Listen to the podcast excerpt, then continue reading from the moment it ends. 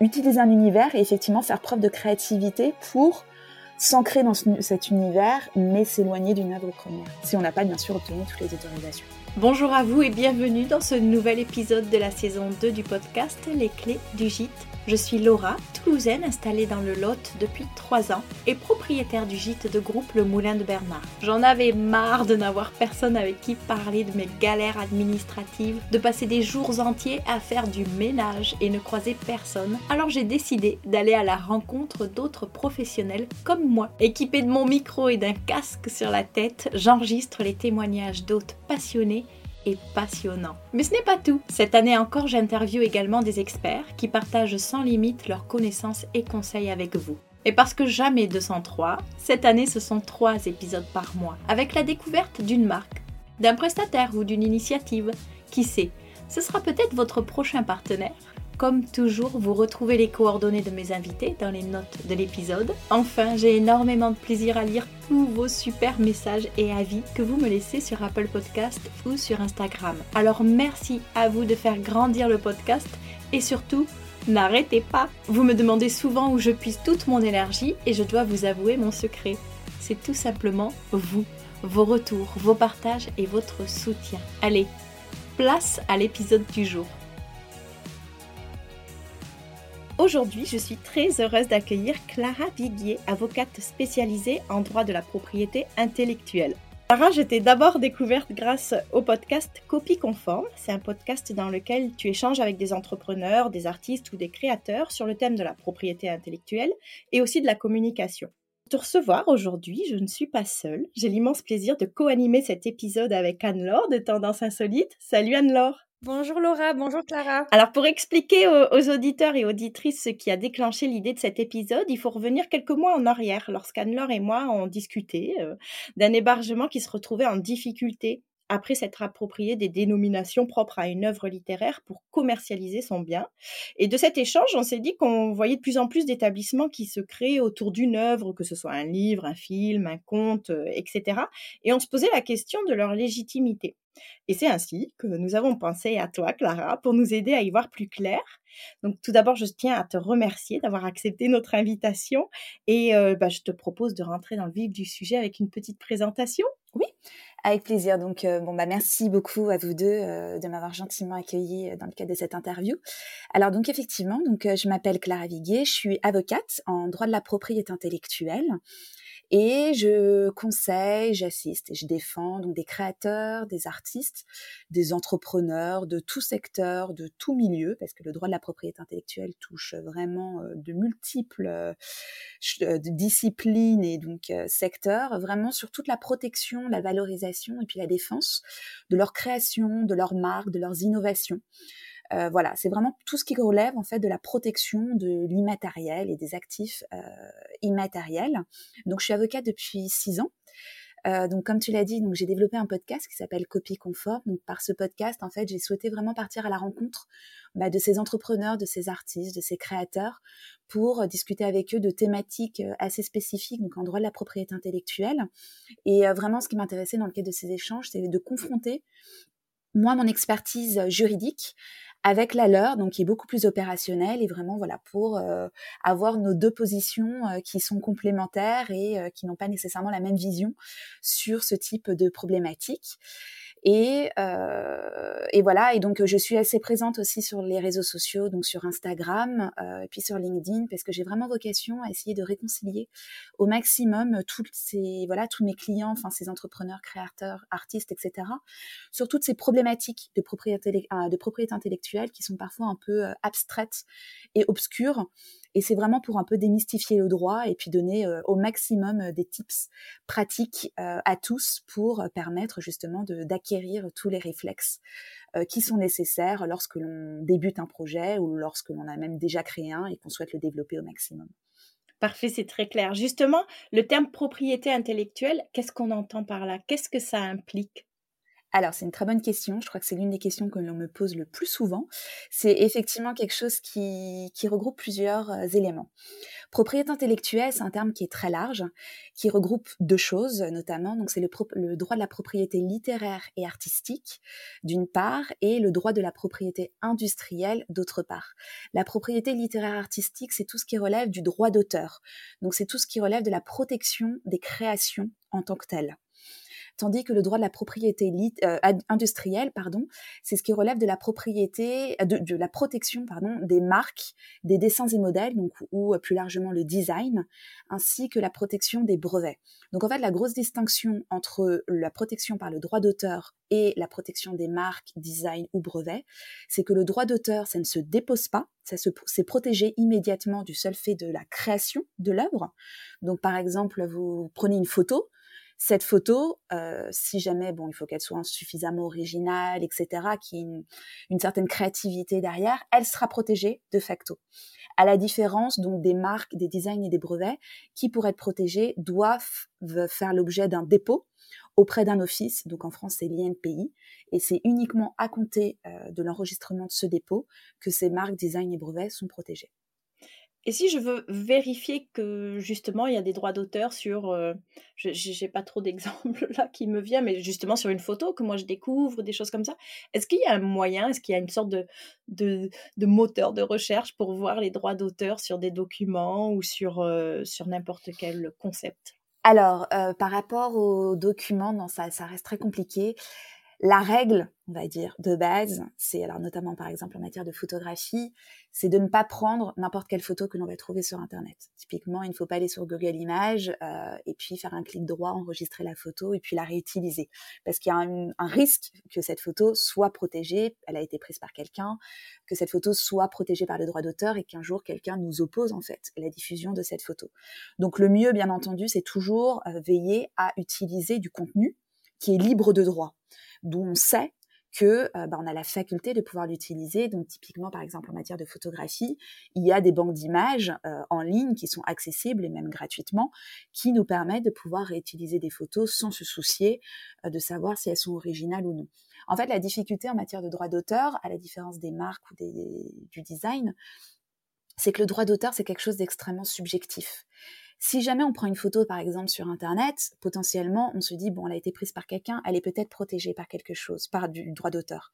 Mais pour autant, ce n'est pas parce que c'est une photo que celle-ci sera protégée. En fait, la personne qui va vouloir revendiquer des droits dessus va devoir démontrer que cette photo, elle a quand même une certaine originalité. Donc que lui, il a souhaité prendre cette photo par euh, au regard de la lumière, de de, de, de l'angle, etc. Enfin, c'est vraiment montrer en fait qu'il y a un effort derrière cette photo et qu'il y a une certaine créativité. Donc c'est en fait c'est tout dépend de, de, de en fait du contenu que l'on va utiliser et c'est de savoir si cette personne va être à même de pouvoir justifier qu'elle a des droits. Mais bon, ça c'est vraiment lorsqu'on a, des soucis avec quelqu'un. Donc voilà, pour se prémunir en fait de toute difficulté, il vaut mieux prendre les devants et se dire que voilà, on part du postulat de base que tout le contenu qui est accessible par exemple sur internet, ça peut potentiellement être protégé et donc il vaut mieux éviter de le réutiliser euh, comme ça euh, librement et donc il vaut mieux prendre euh, assurer ses arrières et utiliser du contenu dont on sait qu'il est libre de droit. J'ai justement eu le cas cette semaine euh, euh, où j'ai un client qui avait fait une annonce sur Airbnb et qui avait récupéré sur Internet des photos, euh, que ce soit d'activités, de lieux touristiques, de monuments, etc., et qui avait juste mis les photos sur son annonce Airbnb et qui envisageait aussi de les mettre sur son site en direct. Et je me suis permis de lui dire que euh, je pense qu'il se serait mieux d'aller euh, récupérer les photos sur une banque d'images parce que là, il les avait vraiment récupérées pour le coup sur Google Images, qui d'ailleurs met un petit message hein, systématique en disant, pour, je pense que c'est pour se protéger, de dire faites attention, cette photo peut être soumise à droit d'auteur et donc voilà, j'ai eu ce cas et c'est vrai qu'il faut faire attention sur, sur les, sites internet des, hébergements touristiques.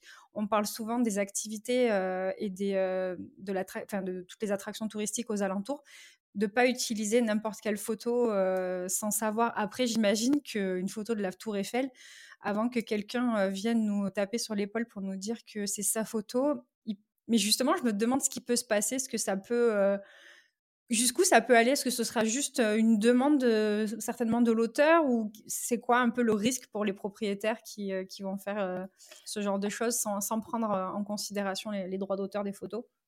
Alors, la chose la plus simple qui pourrait se passer, entre guillemets, c'est juste qu'on lui demande de retirer la photo. Donc ça, bon, je pense qu'il n'y a pas trop de difficulté, c'est-à-dire que cette photo va être remplacée par une autre. Euh, et sinon, euh, dans le pire des cas, c'est bah, de, que le, en fait l'auteur de, de l'œuvre va solliciter des dommages-intérêts au titre de la diffusion de cette photo. Donc, c'est-à-dire que par ces dommages et intérêts, il va prendre en considération le fait qu'on a exploité sa photo sans lui demander son autorisation. Et donc, finalement, il a subi un certain manque à gagner parce que euh, si lui, il avait cédé sa photo, ou s'il avait permis justement à cette personne d'utiliser cette photo, donc en la donnant sinon en licence, bah, il aurait peut-être demandé, on va dire, des, royalties, donc en fait de l'argent euh, compte tenu de la diffusion de cette photo. Donc en fait, ce qui se passe souvent en pratique, c'est que lorsqu'on en a diffusé comme ça une photo sur son site internet, ce que l'on va recevoir, alors c'est ce qui se fait normalement dans les règles de l'art. Après, euh, c'est aussi les gens sont particulièrement offensifs et qui saisissent directement les tribunaux. Mais souvent, enfin la plupart du temps, on reçoit d'abord ce qui s'appelle une lettre de mise en demeure. C'est-à-dire que ça va être un courrier, soit de la personne qui a pris la photo, enfin qui détient des droits sur cette photo, ou soit directement de son avocat, où justement, euh, dans cette lettre, on va bien indiquer que bah, cette photo, elle est originale, que c'est une photo qui a été euh, prise par euh, monsieur machin, qui détient des droits dessus, et donc on a constaté que cette photo, elle avait été reproduite sans autorisation sur tel ou tel site internet. Et donc, bah, on demande à la personne qui exploite ce site internet de supprimer cette photo dans un délai de 15 jours, par exemple, de s'engager à ne plus la réutiliser sur l'ensemble de ses supports et bah, potentiellement, parfois, ça peut, on peut demander ça, donc demander une somme au titre justement de la diffusion sans autorisation de cette photo. Voilà. Donc après, moi, lorsque j'ai des clients, par exemple, qui viennent me voir et qui sont euh, dans cette situation, ce qui arrive très souvent, euh, ce qui se passe, c'est que de bonne foi, bah, ils vont directement supprimer la photo. Et si c'est effectivement une photo qui avait été uniquement publiée, par exemple, sur un blog ou euh, sur l'annonce du, du logement, bon, ça, ça n'engendre pas nécessairement peut-être beaucoup de conséquences pour le photographe et donc peut-être on peut essayer de voir si on peut s'en arrêter là sans que la personne soit même de devoir verser euh, une certaine somme. Mais bon, voilà, ça dépend vraiment des cas de situation. Mais en tout cas, c'est voilà, c'est ce qui peut, c'est ce qui peut arriver. Et puis après, dans le pire des cas, bah, on peut, on peut être, euh, il peut y avoir une procédure devant les tribunaux euh, pour contrefaçon. Mais là, c'est lorsque vraiment on ne cherche pas à vouloir négocier et on cherche vraiment à, à, conserver en fait la, publication de cette photo sur notre, euh, sur notre site ou sur les, sur les sites internet qui sont exploités. Merci pour, euh, pour l'information. Ça me fait penser aussi euh, quand il y a des, des, influenceurs qui viennent dans les hébergements touristiques et qui font des photos. je, me demande toujours s'ils ont convenu avec le, propriétaire de l'utilisation des photos, parce que ça aussi, moi, je parle forcément pour, euh, pour l'hébergement touristique insolite en particulier, mais je me dis, il y a des photos qui sont parfois euh, très. Euh, bah, où on voit vraiment la patte de, de, l'auteur. je, je, me demande si tout le monde prend les précautions nécessaires avant de reposter les photos et de les utiliser sur son propre site internet. Je ne sais pas si vous avez, si, si tu as, Clara, une petite indication sur ce qu'il faut faire. quand on fait venir un influenceur, comment est-ce qu'on peut se mettre d'accord avec lui sur l'utilisation des photos? Effectivement, c'est ça, ça peut toujours être problématique. En fait, ça va se régler vraiment dans le cadre des, discussions avec l'influenceur. En fait, ce qui est important, c'est que lorsque l'on fait appel comme ça à un influenceur, euh, c'est de toujours encadrer la façon dont lui, il va être à même de pouvoir exploiter finalement le contenu euh, qu'il va utiliser pour promouvoir euh, le logement. Et donc, en fait, ce qui est le mieux, alors je ne sais pas exactement en pratique si ça se fait beaucoup, ça c'est plutôt vous deux de me dire si si ça fait plutôt part, euh, voilà, ce sont des pratiques d'usage, mais en tout cas, le mieux lorsqu'on fait appel comme ça à un influenceur, c'est de, de, signer, en fait, de, de, régulariser par un contrat la façon dont lui, dont lui, voilà, c'est ça, ça ne m'étonne pas, c'est ça. Mais en tout cas, c'est pour s'assurer ses arrières et c'est en tout cas pour encadrer vraiment la façon dont lui va être à même de pouvoir exploiter les photos et vraiment pour s'assurer que euh, bah, les photos, par exemple, qu'il va diffuser, euh, ce sont bien des photos euh, qui sont libres de droit, euh, que, ou sinon que de, bien préciser, avec euh, de bien stipuler euh, que bah, tout le contenu qui est diffusé par cet influenceur, finalement, il, n'engage pas la responsabilité du, logement à proprement parler, parce que en fait, l'acte, n'a pas été réalisé par le propriétaire du logement, mais uniquement par l'influenceur. Mais après, voilà, ça c'est vraiment des choses qui doivent se négocier en amont euh, avec l'influenceur. Est-ce que le simple fait de citer la source résout un peu tout ce problème-là? Effectivement, c'est mieux, ça c'est sûr, il faut toujours, toujours citer la source. En fait, en matière de droit d'auteur, il y a deux types de droits différents. Il y a le droit qui s'appelle le droit patrimonial et il y a le droit moral. Le droit patrimonial, c'est la faculté, lorsqu'on est auteur, de pouvoir accepter ou non que l'on réutilise nos créations, que l'on les reproduise, que l'on les adapte également. Euh, et donc ça, c'est la nécessité justement lorsque nous, on souhaite euh, utiliser une photo, une musique, euh, s'inspirer d'une œuvre littéraire, etc., c'est de devoir toujours demander l'autorisation pour la diffuser, la reproduire, communiquer dessus, etc. Donc ça, c'est le droit patrimonial. Et à côté de ça, il y a ce qui s'appelle le droit moral. Le droit moral, ça inclut le droit de paternité notamment et le droit euh, de respect, enfin la faculté à pouvoir respecter l'œuvre. Le droit de paternité, c'est comme tu le disais, c'est de devoir toujours citer le nom de l'auteur. Et ça, c'est une obligation, quelle qu'elle soit. Que l'on ait l'autorisation ou non euh, de pouvoir exploiter une œuvre, même si on a l'autorisation, on a l'obligation sauf euh, si on a réussi à négocier le contraire, mais on a l'obligation en principe de toujours citer la source de l'œuvre. Et le droit au respect, c'est le droit en fait de, lorsqu'on est auteur, de considérer que finalement la façon dont notre œuvre a été exploitée ne respecte pas d'autres créations premières. Typiquement, euh, je sais pas, moi par exemple, on est l'auteur d'un livre, et on a accepté que euh, ben, un logement euh, fasse référence à notre livre, reprenne l'univers de notre livre. Et finalement, en se rendant sur ce logement, on se rend compte que bah, ça, ne, répond pas du tout à ce que l'on avait en tête, ça ne reprend pas du tout l'atmosphère générale de l'histoire du livre, et donc c'est un peu de nature à dénaturer notre œuvre. Bah, L'auteur a le droit de s'y opposer parce qu'il peut considérer que ça ne respecte pas sa création. Donc en fait, voilà, lorsque, pour en revenir à ta question, euh, même que, l'on ait le droit ou non d'exploiter une œuvre, on aura toujours, toujours l'obligation de citer le nom de l'auteur et puis également de respecter sa volonté première. Donc c'est de respecter son univers, de respecter l'œuvre, etc. Et alors c'est encore pire si on n'a pas demandé l'autorisation pour exploiter l'œuvre. Euh, ça, c'est bah déjà d'une part, on respecte pas le droit patrimonial, donc on n'a pas demandé l'autorisation première. Donc c'est pour ça que c'est toujours mieux quand même aussi de respecter quand même le droit moral, donc c'est-à-dire quand même de, de prendre les devants et au moins de citer la source pour montrer que voilà, on est quand même sensibilisé à ce type de problématiques. Ça fait le lien parfait sur la suite euh, de, nos questions, justement, pour aller un peu plus sur le sujet du jour, qui était donc euh, les hébergements qui se créent sur un thème basé sur une œuvre, donc on l'a dit, littéraire, cinématographique, euh, artistique au sens large. je pense qu'avec Anne-Laure, on a pu constater qu'il y avait vraiment une émergence d'établissements qui sont basés, alors pour prendre quelques exemples, sur l'œuvre Harry Potter, sur Alice au pays des merveilles, les Hobbits, les frères Grimm, Tim Burton, l'univers complètement Disney, etc. Et comment on fait? Est-ce qu'on peut ouvrir un hébergement qui est basé sur une thématique Est-ce qu'il faut appeler Disney pour savoir si ils sont d'accord? Comment ça se passe? Alors c'est un très bon cas pratique. en fait, ce qu'il faut savoir, c'est que les idées, les univers ou les concepts, ce n'est pas protégeable. On ne peut pas, ce n'est pas parce qu'on a une idée ou qu'on a un thème euh, que l'on peut empêcher tout le monde, en fait, de reprendre cette idée, de reprendre ce thème, etc.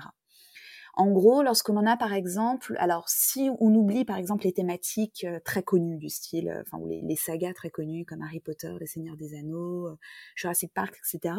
Mais si on a écrit par exemple un livre qui a un univers particulier, euh, c'est pas un livre, par exemple, qui a une grande, grande notoriété mondiale, et que l'on se rend compte que quelqu'un va reprendre, par exemple, cet univers, bah, sachant que en fait, un univers, ça repose un peu sur une idée de concept, d'idée, on ne pourra pas nécessairement s'y opposer, parce qu'on n'a pas de monopole dessus. Par contre, si on a écrit un livre qui euh, contient des personnages particuliers, qui ont des noms particuliers, euh, et qu'en fait euh, quelqu'un va reprendre le nom précis de ces personnages, va reprendre ces personnages même précis, bah c'est vraiment le nom du personnage, ce personnage-là qui eux potentiellement pourront être protégés par un droit d'auteur et donc on pourra s'y opposer parce qu'on pourra considérer que finalement on reprend nos créations sans autorisation. C'est assez subjectif au final. Ouais. Parce que on se dit si c'est un livre qui est pas très connu, ça, c'est un concept un peu flou, ça passe. Mais elle est, c'est ça qui doit être assez difficile, c'est la frontière entre ben, l'œuvre qui est suffisamment connue pour que tout le monde sache qu'on ne peut pas l'utiliser. Enfin, moi, je trouve que c'est ça qui est un petit peu compliqué. L'explication est claire, mais la conceptualisation du, euh, du truc est un peu plus compliquée c'est effectivement c'est la, nuance en fait entre la notion d'inspiration, de thème, de concept qui ne sont pas protégeables et la notion de effectivement est-ce qu'on rentre dans le champ d'une contrefaçon. Elle est, elle est très, elle est très fine et c'est souvent assez problématique. Alors tu vois par exemple pour un exemple, alors c'est un, un, exemple que j'imagine, hein, je, je suis pas sûre que ça soit un cas vraiment concret. Euh, si on prend euh, Harry Potter, Harry Potter finalement c'est quoi? C'est on parle de l'histoire d'un magicien euh, d'un magicien qui va dans une école de magie. Si euh, le, la notion même, par exemple, d'un magicien qui va dans une école de magie, c'est une idée, c'est un concept. Donc finalement, on ne peut pas empêcher quelqu'un, par exemple, de réécrire une histoire sur un magicien qui va dans une école de magie, parce que euh, bah, J.K. Rowling, par exemple, l'auteur d'Harry Potter, n'a pas de monopole sur ce concept même. Donc, pour en venir d'un point de vue plus pratique par rapport à cette notion d'hébergement, si on crée un hébergement qui s'inspire un peu de cette notion de, euh, de magie, de magicien, on crée tout un univers autour de la magie, bah, finalement, on ne pourrait pas nous y opposer parce qu'on s'inscrit dans une thématique particulière, dans un thème. Donc, on ne peut pas, voilà, ça relève un peu de, de, il n'y a pas de monopole dessus. N'importe qui a le droit de s'inscrire dans cette thématique. Idem, si on a envie de, on a envie de faire un, hébergement sur la thématique de, euh, je sais pas moi, du, sport avec sur la thématique d'un sport particulier, on a le droit de le faire. On ne va pas nous y opposer. Par contre, si on reprend l'exemple donc d'Harry Potter et qu'on crée un logement qui va pour le coup euh, bah, vraiment aller plus loin que euh, la simple reprise d'un univers, mais où euh, les, je sais pas moi, les chambres vont porter le nom des différentes. alors j'ai plus suffisamment l'histoire d'Harry Potter en tête. Bah, mais, les différents personnages. Voilà, le nom des différents personnages, le nom des différentes, le nom de l'école, le nom des différents, je sais pas, le nom de. Enfin voilà, des, noms qui sont vraiment caractéristiques de, de, Harry Potter. Là, on pourrait considérer que c'est un peu plus problématique parce que ces noms peuvent être potentiellement, alors peut-être pas tous, hein, parce qu'il ne faut pas non plus qu'il y ait un monopole sur chaque mot, euh, mais si ces noms sont suffisamment, on va dire, originaux, s'ils sont empreints vraiment d'une créativité particulière, là on pourrait considérer que ces noms sont protégés par un droit d'auteur. Et donc dans ce cas-là, il vaudrait mieux éviter de les utiliser ou de les reprendre sans demander l'autorisation. Je pense par exemple, je sais pas, bah, typiquement le nom Harry Potter. Harry Potter, bon, bah, c'est tiré de, du livre. Et donc ça, ça peut être euh, protégé par un droit d'auteur. Donc si on veut exploiter ce nom, il vaut mieux effectivement euh, demander une autorisation. On peut, dans l'absolu, euh, donner le nom de son gîte, je sais pas, la chambre d'Harry, mais pas la chambre d'Harry Potter Ou est-ce que ça, c'est déjà un peu too much? Parce qu'on comprend de qui on parle Alors, effectivement, c'est justement, j'allais aller là-dessus, c'est que, donc, on va considérer potentiellement que ça, si on reprend la chambre d'Harry, enfin si, on, utilise le nom la chambre d'Harry, euh, on ne pourra pas nous attaquer sur le, enfin à mon sens, hein, on ne pourra pas nous attaquer sur le fondement de la contrefaçon, parce que bah, l'auteur d'Harry Potter n'a pas non plus un monopole sur le prénom Harry. Voilà. Donc en fait, ce n'est pas parce qu'elle a créé un personnage euh, qui, qui, est mondialement connu, qui s'appelle Harry Potter, qu'elle va empêcher n'importe qui d'exploiter ou d'utiliser le mot Harry. Par contre, ce que l'on peut considérer, c'est qu'il pourrait y avoir une sorte de parasitisme. Le parasitisme, c'est quelque chose qui est alors assez subtil aussi, euh, mais qui est souvent invoqué euh, aux côtés de la contrefaçon. C'est-à-dire que on va, on va considérer que la personne ne reproduit pas l'œuvre qui est protégée, mais s'inspire et ça va au-delà de l'inspiration. Et donc en fait, on va considérer qu'il va se placer un petit peu comme une sorte de parasite, de parasite, pardon. Il va se placer dans le sillage de cette œuvre pour tirer profit de la renommée, de la réputation de cette œuvre et finalement bah, gagner un peu euh, euh, finalement investir investir moins lui par rapport à sa communication etc parce qu'il sait que spontanément bah, la renommée de cette œuvre va lui permettre en fait de pouvoir euh, plus facilement euh, bah, diffuser des informations dessus etc donc typiquement si on crée un logement qui porte donc sur l'univers de la magie, qu'on ne reproduit pas à l'identique, les mots qui sont tirés d'Harry Potter, mais qu'on y fait des références implicites, on pourrait peut-être nous attaquer, donc non pas sur le fondement de la contrefaçon, mais sur le fondement du parasitisme, c'est-à-dire en disant qu'aujourd'hui, Harry Potter, tout son univers, euh, il y a eu tellement d'investissements autour de cette œuvre, cette œuvre est devenue aujourd'hui tellement connue que finalement, même si quelqu'un ne reprend pas à l'identique le nom Harry Potter, euh, en créant en fait une chambre qui s'appelle qui va s'appeler la chambre d'Harry, il fait implicitement référence à l'œuvre d'Harry Potter et donc en fait il se place un peu dans le sillage d'Harry Potter. Et donc en fait c'est une façon un peu détournée de bah, de réutiliser à son profit euh, l'œuvre Harry Potter pour bah, proposer quelque chose alors qu'il n'a aucun lien finalement de, de filiation avec Harry Potter. Donc c'est en fait un peu un moyen détourné de on ne reprend pas directement euh, l'œuvre, mais on se place un petit peu dans son univers et en fait cet univers aujourd'hui est devenu tellement connu que tout le monde va comprendre que finalement on s'inscrit dans l'univers d'Harry Potter et que finalement bah, on s'est un peu placé dans le sillage d'Harry Potter. Mais c'est compliqué parce que justement quelqu'un qui ouvrirait cette chambre, mais c'est à 100% pour euh, cibler les fans d'Harry Potter et pour, euh, mmh. pour leur permettre de vivre une expérience un peu insolite le temps d'un week-end et de se plonger dans cet univers-là. Donc, c'est effectivement, c'est aller dans le sillage, mais c'est c'est pas forcément malveillant puisque c'est au contraire pour. moi, je trouve que ça valorise aussi l'œuvre parce que c'est dire waouh, c'est tellement quoi, je crée une expérience pour un voyage sensoriel et autres à travers cette œuvre que, que tant de monde admire. Quoi. Ça rend hommage. Alors effectivement, c'est vrai que de toute façon, c'est toutes ces problématiques-là, il y a souvent une volonté. Alors c'est c'est un peu, on va dire, la rançon de la gloire. C'est que c'est des œuvres qui sont devenues tellement connues que, en fait, les gens ont envie de, bah, effectivement, soit de leur rendre hommage ou de s'en inspirer, de, de, voilà, parce qu'ils savent que ça va attirer de la clientèle et que les, qui vont avoir en fait une certaine plus-value par rapport à d'autres logements qui vont pas s'inscrire dans cet univers. Après, la difficulté, c'est que en fait, euh, alors en matière de contrefaçon, la bonne ou la mauvaise foi, c'est pas quelque chose qui est pris en considération.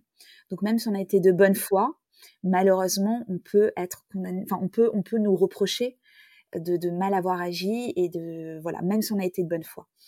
Après, en matière de parasitisme, il faut effectivement montrer qu'il y a une faute, donc qu'il y a eu une volonté de s'inscrire en fait, de se placer dans le sillage euh, de l'œuvre, par exemple, de on reste, on va rester sur Harry Potter, mais voilà, il y a une volonté de se placer dans, ce sillage-là, etc. En fait, c'est effectivement, on a envie de, de, rendre hommage à cette œuvre, mais dans l'autre sens, en fait, ce que l'on peut nous reprocher malheureusement, c'est de, de jouer des investissements qui ont déjà eu lieu autour de cette œuvre pour la rendre connue.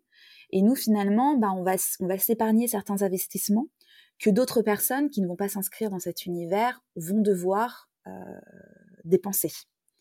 Et c'est en ça où en fait le parasitisme s'attend à sanctionner un peu ce point, c'est-à-dire que bah, on s'épargne finalement des, des, frais de, communication, des frais de, de publicité, parce que on va juste surfer un peu sur la vague d'une œuvre qui est connue pour euh, finalement bah, en tirer profit au maximum. Donc malheureusement, effectivement, c'est souvent dans une vocation de, de rendre hommage à une œuvre, mais parfois les titulaires de droit ne le voient pas de cette façon et ils vont se dire bah nous non on a dépensé de l'argent pour faire en sorte que cette œuvre soit connue et vous aujourd'hui bah vous surfez un peu là-dessus et puis finalement bah vous vous en tirez profit mais nous à côté bah vous nous reversez rien non plus alors que c'est un peu grâce à notre offre si aujourd'hui euh, bah, vous gagnez de l'argent. Donc c'est un peu ça en fait le raisonnement qui peut être adopté euh, de l'autre côté. Et aujourd'hui, moi, en, France, j'ai un cas concret. Donc, il y en a quand même plusieurs à l'étranger sur cette, sur cette thématique-là de cas. Mais en France, il y a par exemple un établissement qui a été avisé par, par les avocats de la maison de production du Seigneur des Anneaux. Donc, l'établissement a reçu un recommandé qui lui a stipulé qu'il avait l'interdiction d'utiliser le nom de Hobbit. dans, dans, ce courrier, c'était une lettre détaillée où, enfin, qui parlait des éventuelles poursuites engagées parce qu'en en fait, ils avaient fait tout un dossier comparatif entre l'œuvre et l'hébergement en question qui montrait toutes les, similitudes. Toutes les similitudes. Oui. et dans ce courrier aussi, c'était clairement stipulé que toutes les mentions qui faisaient référence à l'œuvre de Tolkien en général étaient copyrightées, quoi. Genre Bilbo, Frodon, La Terre du Milieu, et que du coup, ça pouvait induire le public en erreur sur voilà le lien entre la production originale et là l'établissement. Donc en fait, bah, cet, établissement forcément n'a pas communiqué sur ça parce qu'il voilà, il, était un petit peu dans le collimateur de la maison de production et les, les, ayants droit Tolkien ont été très stricts sur le fait qu'ils étaient dans leur bon droit d'interdire l'utilisation des noms. Bon, ben là, il y a eu un cas en France, peut-être qu'il y en a eu plus, mais on ne peut pas le savoir parce que j'imagine bien que les gens qui se sont vus retoquer ne l'ont pas clamé haut et fort. mais je me demande quels sont les, risques en fait. Qu'est-ce que parce qu'aujourd'hui on sait que ça existe, hein, que ce soit des chambres à thème ou enfin des chambres à thème, des gîtes thématiques ou des hébergements insolites qui utilisent ces œuvres? Je me demande aujourd'hui quels, sont les risques, qu'est-ce qu'ils peuvent encourir? Parce que si ça se fait, on le sait bien que dans le droit, il y a la théorie et la pratique, hein, mais si ça se fait, qu'est-ce qu'ils peuvent, peuvent risquer? En termes de risque, bah, tout dépendra en fait. Si c'est uniquement sur des éléments de communication, c'est comme ce que j'indiquais tout à l'heure, en fait, on pourra peut-être être contraint uniquement à de supprimer toute référence à voilà, ces éléments qui sont empreints d'œuvres donc toute référence, des photos, etc. Par contre, si on a, je sais pas moi par exemple, on a créé un logement qui reprend tout l'univers, donc les meubles, il y a des, je sais pas, il y a des illustrations qui reprennent cet univers, les meubles également sont empreints de l'univers. bah là, peut-être qu'on pourra demander à, malheureusement, ça devra retravailler finalement le logement, donc procéder peut-être à des travaux ou je sais pas, pour que en fait le logement se distingue de l'œuvre première. Et si c'est compliqué, euh, sinon ce qu'on va pouvoir demander, c'est euh, ben, justement de, d'être rémunéré au titre bah, de l'exploitation finalement euh, qui est faite de cette œuvre. Donc de reverser, voilà, de reverser finalement de l'argent du fait du, du, manque qui a gagné euh, qui a été perdu par euh, bah, la société de diffusion ou les ayants droit euh, justement de l'auteur. C'est rétroactif.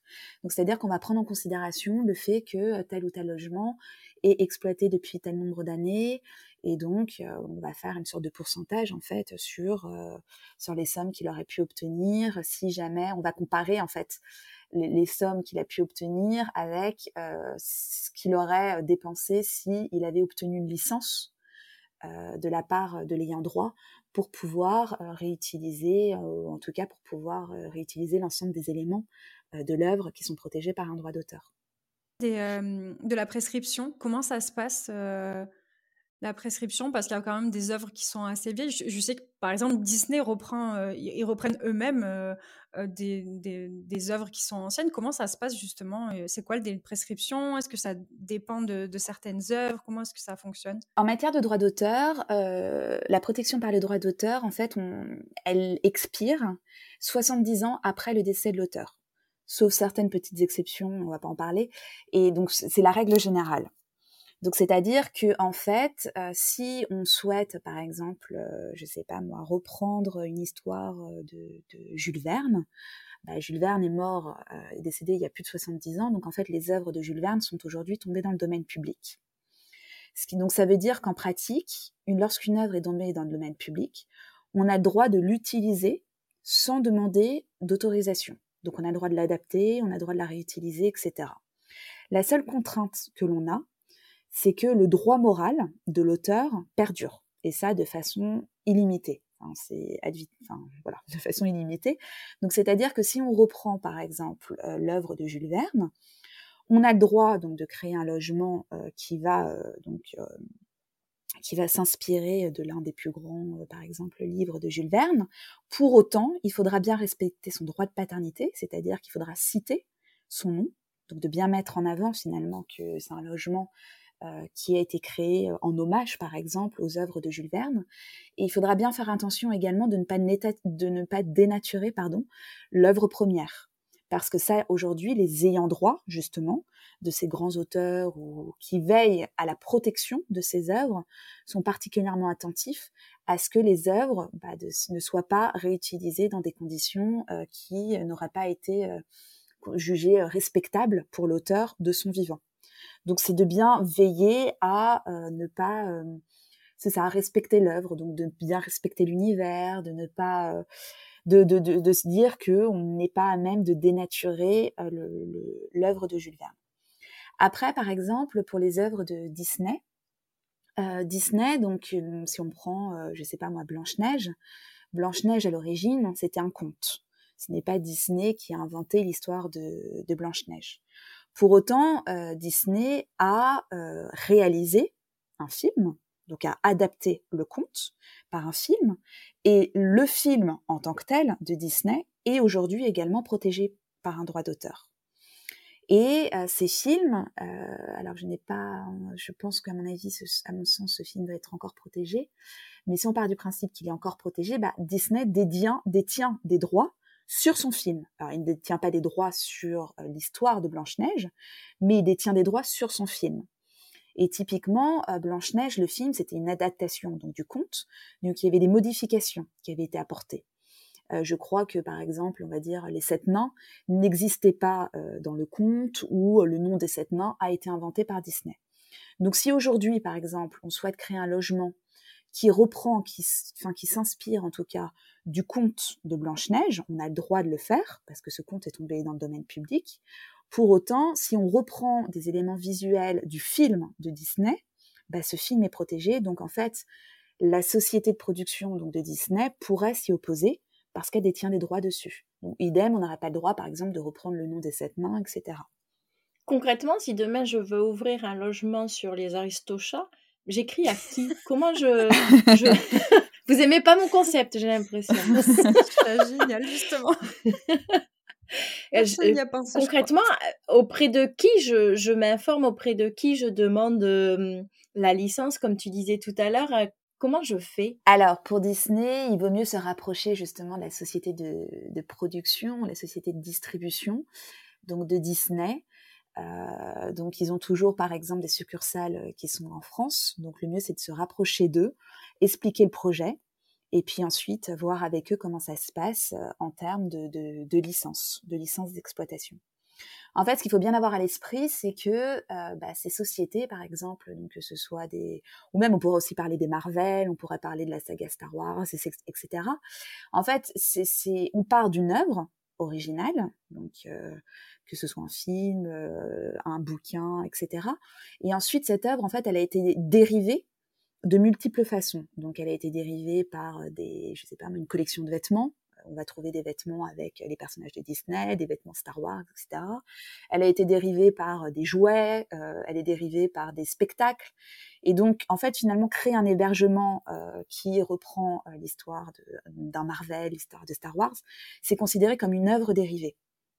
Et donc c'est en ça où en fait les auteurs, enfin les, sociétés qui détiennent des droits dessus, ont un droit de regard parce que en fait bah, les, clients ou les consommateurs vont croire euh, et c'est comme ce que tu disais tout à l'heure sur euh, justement l'histoire de la maison du Hobbit avec euh, avec la lettre de mise en demeure qui avait été adressée, c'est qu'en fait, ça peut engendrer une sorte de risque de confusion. Les gens vont croire que finalement, c'est quelque chose qui est entre guillemets brandé par Star Wars, par Disney, etc.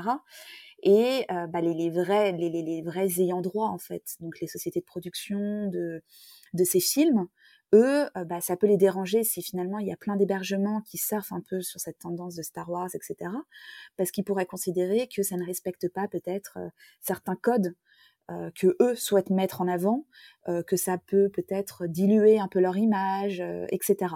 Et puis même si eux, ils ont donné en licence aussi Star Wars à des, des, vrais hébergements, enfin à des hébergements qui ont les autorisations, bah, peut-être que ces hébergements qui eux ont payé la licence ne seraient pas très contents de voir que finalement il y a plein d'autres hébergements qui le reprennent. Donc voilà, c'est en fait c'est par rapport à l'ensemble de cette économie qu'aujourd'hui, euh, bah souvent, enfin que, que ces ayants droit peuvent être à même parfois de s'opposer en fait à ce qu'on réutilise leur euh, leur création. Donc le mieux, pour répondre à ta première question, c'est vraiment bah, d'identifier, euh, voilà, c'est lorsqu'on parle de Disney, bah, c'est de se rapprocher de la boîte de prod de Disney. Donc il y a toujours bien sûr des, des des personnes que l'on peut contacter par exemple en France qui vont être en charge de la diffusion des droits de Disney sur le territoire français. C'est identifier en fait qui est l'origine de l'œuvre. Donc pour euh, pour Marvel, bon, bah, je crois que ça appartient également à Disney, mais euh, pour la saga Star Wars, euh, bon bah c'est la, boîte de prod de de George Lucas.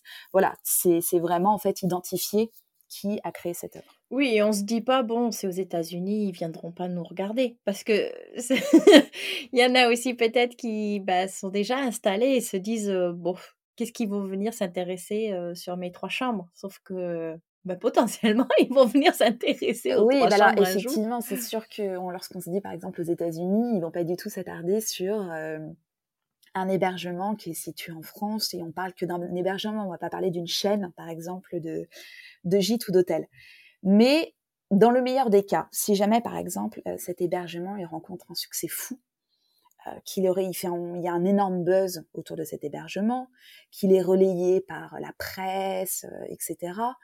Et si jamais, bah, dans le meilleur des cas, il fait tellement parler de lui que ça arrive aux oreilles de, bah, je sais pas moi, de quelqu'un qui est en charge justement de, de veiller au respect de ses droits d'auteur, bah, il n'y a pas de risque, enfin, il, existe un risque, pardon, que bah, finalement qu'on nous reproche euh, d'avoir réutilisé ça. Donc oui, on peut toujours se dire ils vont jamais nous, connaître, mais bon après il faut aussi partir du principe que bah, le but c'est qu'on se développe, qu'on fasse parler de soi, etc. Donc euh, voilà, il vaut mieux euh, quand même dès le départ essayer de prendre ses précautions et alors après il n'est pas interdit, hein, mais c'est juste peut-être de demander les autorisations ou au moins se renseigner sur ce qu'on a le droit de faire et ce qu'on n'a pas le droit de faire.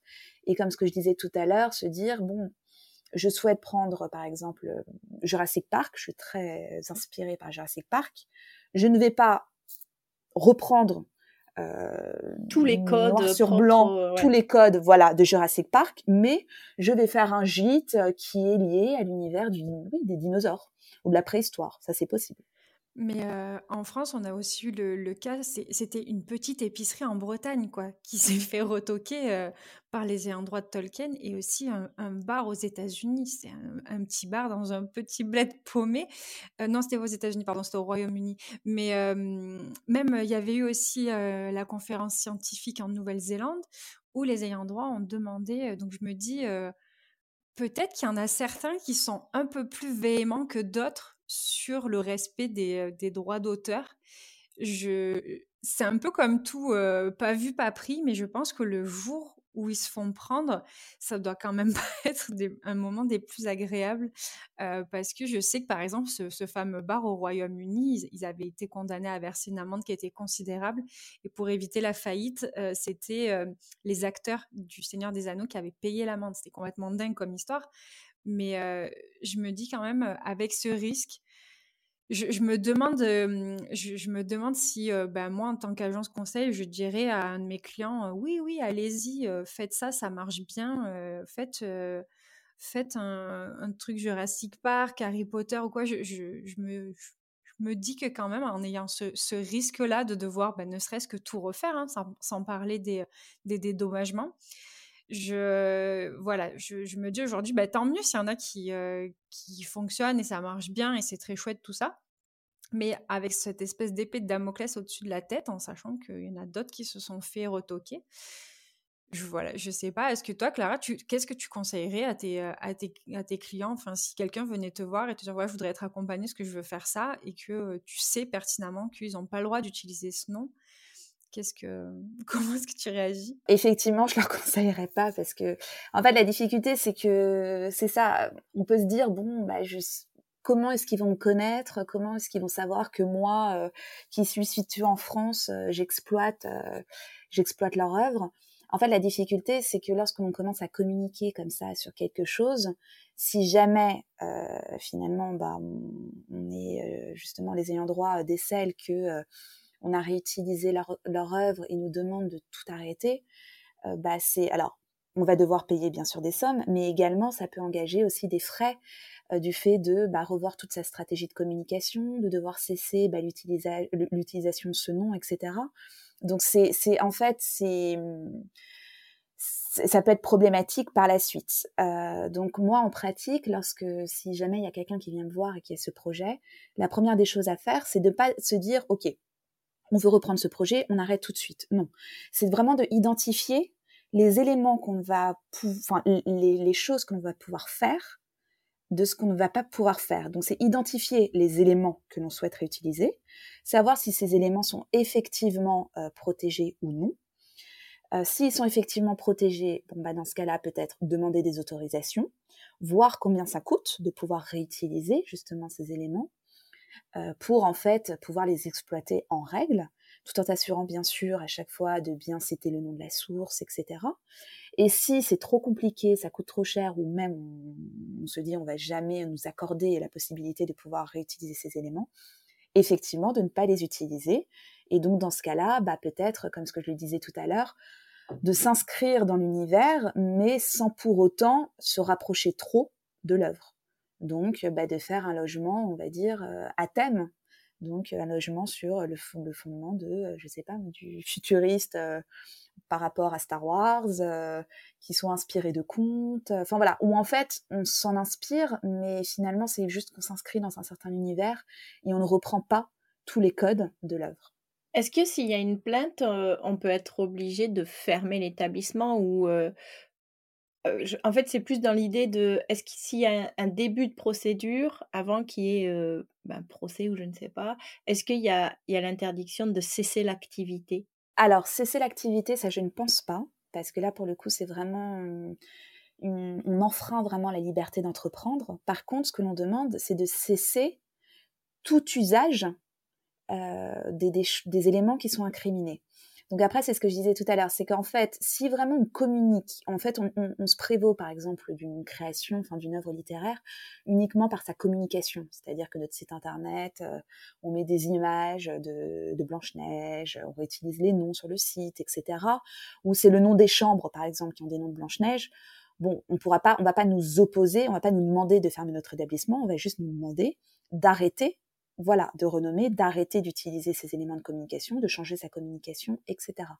Après, c'est effectivement, si on a conçu un établissement ou dans sa forme, euh, la forme par exemple de l'hôtel euh, reprend par exemple euh, la forme d'une maison de, je sais pas moi, qui est typique de, celle qui figure par exemple dans Star Wars, bah là, potentiellement, on peut nous demander de détruire le, le, bâtiment parce que c'est la forme en tant que telle. Après, ça, c'est des cas qui sont euh, qui sont problématiques. Et pourtant, on connaît, euh, et Anne-Laure est encore mieux calée, on connaît des constructeurs qui proposent typiquement de reproduire la maison euh, du Hobbit ou la maison de, de Jack, des, choses comme ça. Alors après, ce qu'il faut savoir, c'est que tout n'est pas nécessairement protégé dans une œuvre.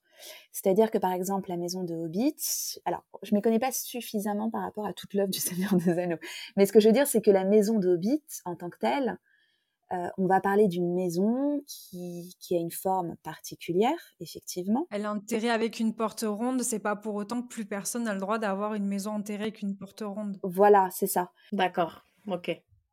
Finalement, finalement c'est une maison, c'est quoi? C'est la maison d'un petit personnage euh, fantastique qui va se retrouver, euh, je sais pas moi, dans la forêt. Donc en fait, son envie de faire, de fabriquer un logement qui a cette forme, on a, on a le droit parce que, parce que, parce que ils n'ont pas de monopole sur la forme. Par contre, si on crée un logement qui a cette forme, qu'on fait référence à, euh, au Seigneur des Anneaux, qu'on fait référence au Thermobite, etc., là, on pourrait considérer qu'on s'inscrit un peu trop dans le sillage euh, de l'œuvre de Tolkien, et donc là, ça pourrait nous être reproché.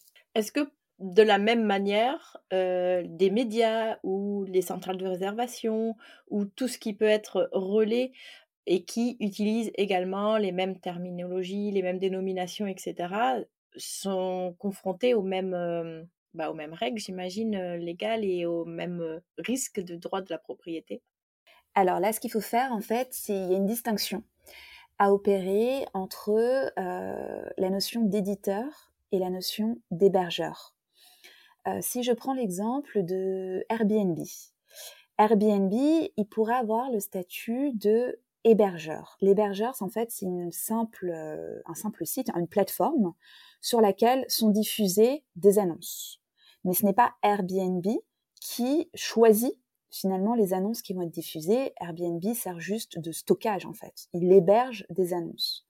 Donc là, Airbnb, si jamais par exemple il y a des photos illicites qui sont diffusées dans le cadre d'une annonce, par exemple pour un logement Airbnb, ce n'est pas Airbnb qui va être tenu pour responsable parce que ce n'est pas Airbnb qui a pris les devants pour mettre en ligne ces photos. Donc ça sera en fait la personne qui aura mis en ligne cette annonce qui pourra être tenue comme responsable. Après, ces, ces, plateformes de réservation du type Airbnb, donc qui ont vraiment uniquement un rôle passif, donc qui ne choisissent pas du tout le contenu qui est diffusé sur leur plateforme, elles, donc elles ne sont pas intégralement euh, jugées irresponsables, mais elles vont avoir donc cette responsabilité allégée, c'est-à-dire qu'on va considérer d'abord que c'est la personne qui a posté l'annonce qui est responsable, mais pour autant ces plateformes vont avoir une obligation dès qu'on leur signifie que l'annonce euh, est problématique, vont avoir une obligation de supprimer l'annonce. Et si elles ne le font pas, dans ce cas-là, là, elles peuvent être responsables. Est-ce que leurs CGV peuvent euh, se, se, se, prémunir de ce genre de choses? Parce que j'imagine, j'ose imaginer qu'Airbnb a des, des, conditions générales qui sont en béton. J'imagine que, est-ce que c'est quelque chose qu'ils peuvent faire de dire qu'ils se dégagent de toute responsabilité euh, si, s'il y a des droits d'auteur qui sont pas respectés, parce que j'ai vu plein de titres d'annonces sur Airbnb avec euh, bah, justement des, noms d'œuvres, et je me dis euh, bah, peut-être qu'Airbnb peut s'en prémunir en, laissant euh, la responsabilité à leur auteur bah, des conséquences. Quoi. Par rapport à cette notion d'hébergeur, en tout cas, du type les plateformes Airbnb, ça c'est un fondement légal. C'est vraiment, on, a, on est parti du principe que elles ont techniquement, elles ne peuvent pas checker en amont euh, la licéité en fait de tout ce qui va être posté sur leur plateforme. Donc c'est en ça où posteriori, enfin a priori, je veux dire, elles ne sont pas jugées responsables, mais c'est uniquement si euh, elles prennent pas le soin de supprimer toutes les, annonces litigieuses dès lors qu'on leur a notifié du fait que ces annonces sont litigieuses, là, dans ce cas-là, elles peuvent être jugées responsables. Et effectivement, dans leurs conditions générales de vente, euh, elles précisent bien que euh, bah, toutes les personnes qui vont diffuser du contenu sur euh, leur plateforme s'engagent finalement à ne pas diffuser du contenu qui porterait atteinte aux droits de quelqu'un d'autre, donc aux droits d'un tiers. Par contre, si on parle d'une, euh, alors j'en ai pas nécessairement peut-être en tête, mais si on parle par exemple d'une autre centrale de réservation qui elle va, je sais pas moi, va faire une sélection en amont parce que bah, justement ça va être peut-être une centrale de réservation qui va être intégralement dédiée aux hébergements insolites et donc, bah, elle va faire une sélection de des annonces qui vont pouvoir être publiées sur son site parce que ça répond à sa ligne éditoriale. Bah là, dans la mesure où elle fait une sélection en amont de ces annonces, elle ne sera pas considérée comme un simple hébergeur. Et donc, elle pourra être tenue responsable, de même que la personne qui aura diffusé l'annonce, parce que euh, bah, finalement, elle aura sélectionné cette annonce.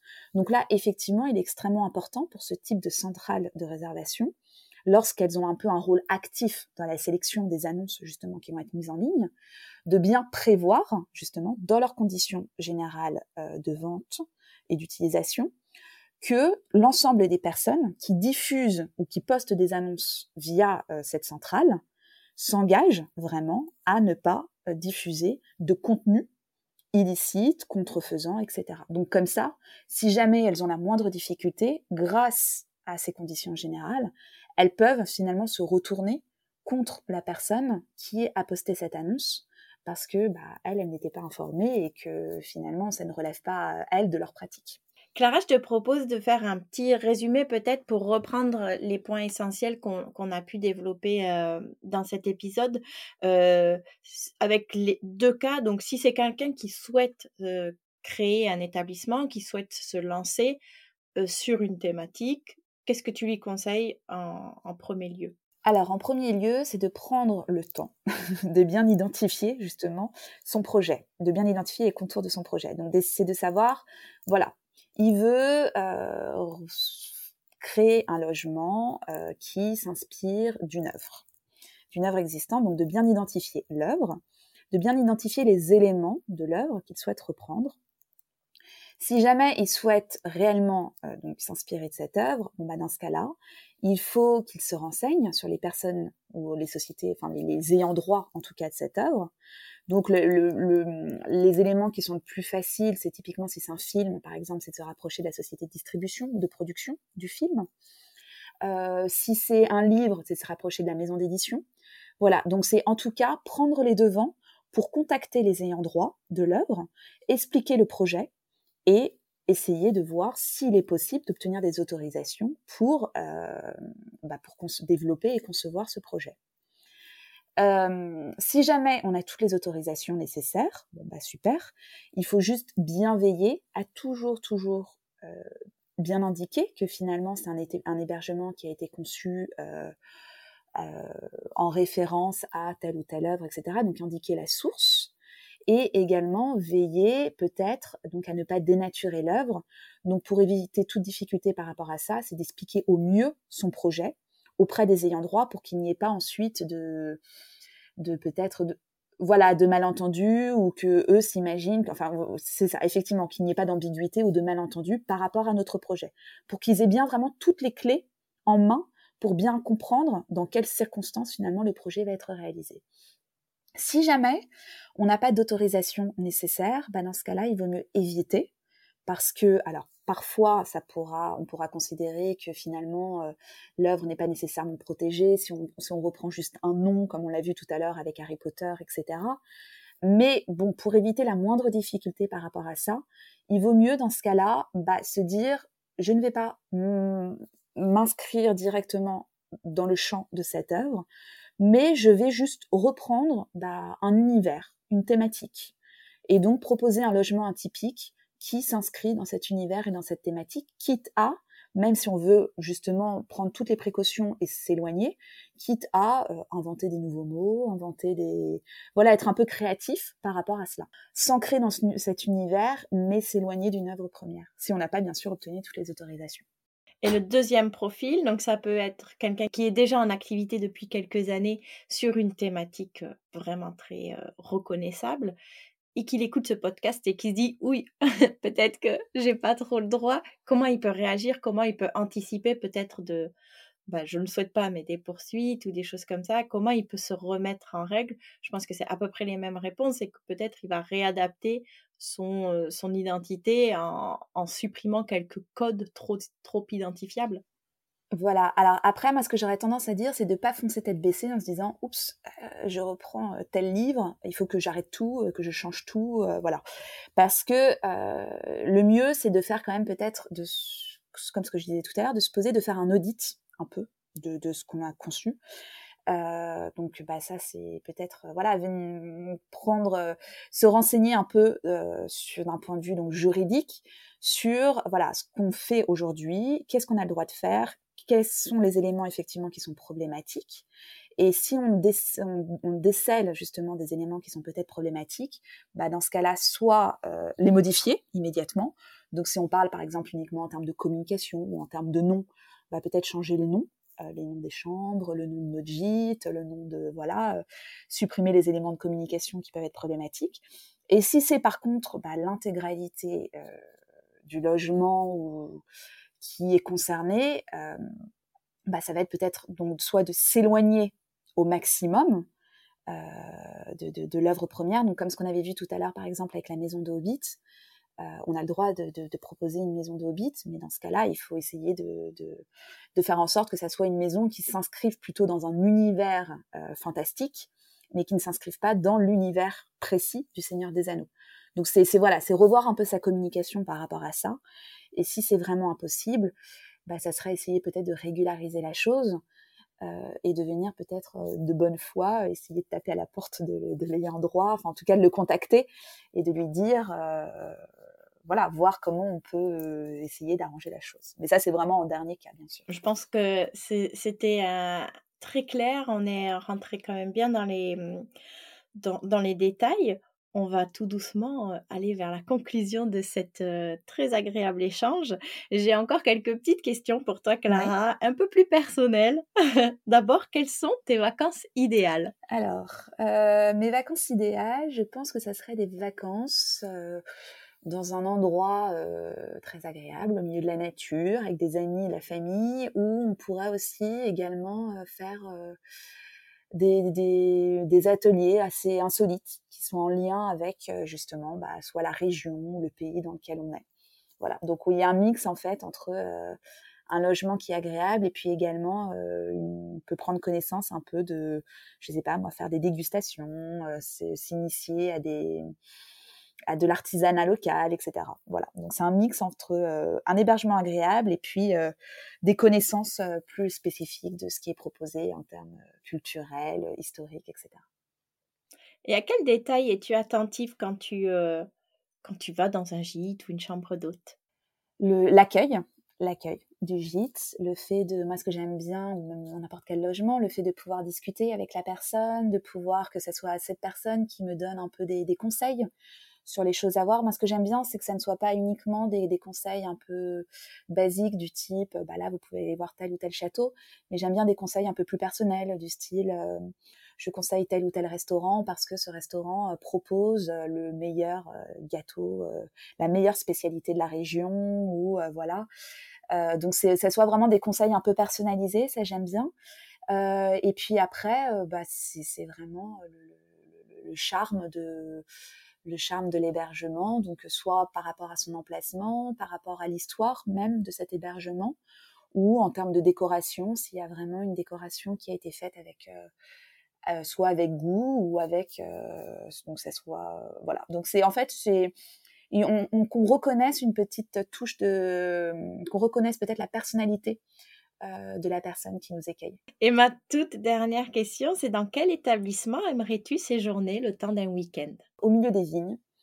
voilà, donc on, le temps d'un pique-nique, on peut faire des dégustations et le mieux, ce serait bien sûr que ce soit des vignes qui appartiennent à, à l'établissement ou qui sont en relation. Voilà. Donc euh, vraiment, que ça rejoint un peu ce que je disais tout à l'heure, où on mixe à la fois le, le plaisir, du, le charme du lieu et avec une expérience euh, qui soit en relation avec, euh, avec le lieu ou avec la région. je suis sûre que des auditeurs euh, correspondent tout à fait à ça. Alors envoyez vite vos coordonnées à Clara pour l'inviter et lui dire euh, viens déguster mon bon vin. C'est ça.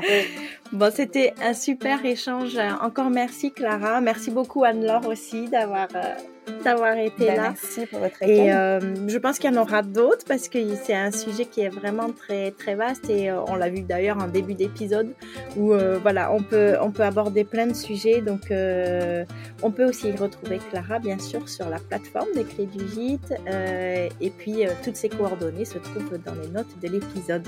Merci beaucoup à vous mesdames et je vous dis à très bientôt et très bonne journée. Merci.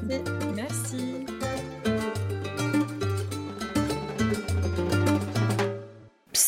Faut pas partir comme ça. Avant de se retrouver pour un prochain épisode, je vous invite à laisser un avis et 5 étoiles sur Apple Podcast ou à m'identifier sur Instagram. Promis. Maintenant, j'arrête de parler.